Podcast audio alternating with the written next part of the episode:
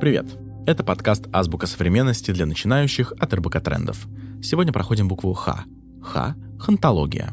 Хоть вся философия и считается набором заметок к текстам Платона, она все же ушла далеко — Время бежит без остановки, прогресс опережает сам себя, и количество воспоминаний о прошлом накапливается. К примеру, если присмотреться к минералам, которые используются в вестибюлях метрополитена, можно увидеть останки морских организмов. Они жили на планете еще до того, как в конце 19 века московский митрополит выступил против первой идеи постройки метро. Якобы не стоит человеку, созданному по образу и подобию, спускаться в преисподнюю. Рухнувшие империи, оставленные производства, брошенные питомцы на фоне несущихся куда-то поездов и кофе с собой, бесконечная неопределенность и беготня вокруг наших попыток обустроить будущее заканчиваются. Английский писатель и философ Марш Фишер считал, что дух нашего времени — это такая тоска по неслучившемуся будущему, при которой, в общем-то, безразлично, что происходит перед носом.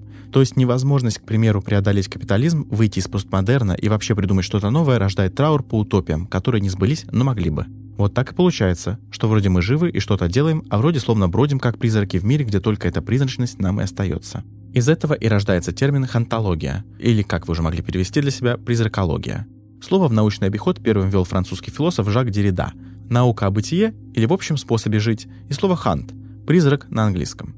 Деррида создал этот термин, чтобы описать такой способ существования, при котором что-то одновременно и живо, и мертво, присутствует и отсутствует. И хоть он и использовал это понятие, чтобы обсудить идею коммунизма, термин, как вы сами понимаете, пошел дальше.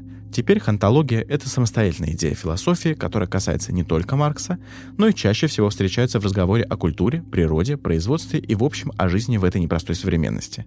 Хантология даже стала чем-то вроде жанра в электронной музыке, где композиции звучат весьма загадочно и воссоздают это ощущение одновременно и жизни, и смерти. В общем, миллионы лет эволюции, а мы все еще барахтаемся. И описанием того, как мы тут оказались и почему прекрасное будущее по-прежнему туманно, как раз занялась хантология, как в культуре, так и в философии.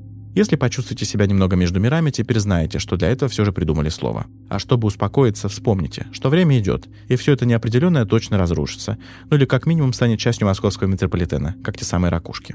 А теперь давайте закрепим на примере. Чтобы понять хантологию, не нужны книги. Я вот просто смотрю на свой селфи из юности, а потом на себя, как на остатки этой былой роскоши. Чтобы узнать больше о том, что такое хантология и как работает культура современности, читайте наши материалы на площадках РБК Трендов. Это была азбука современности для начинающих. Чтобы не пропустить следующий выпуск, подписывайтесь на подкаст в Apple подкастах, Яндекс.Музыке, Castbox и на любой другой платформе, где вы слушаете подкасты. До встречи!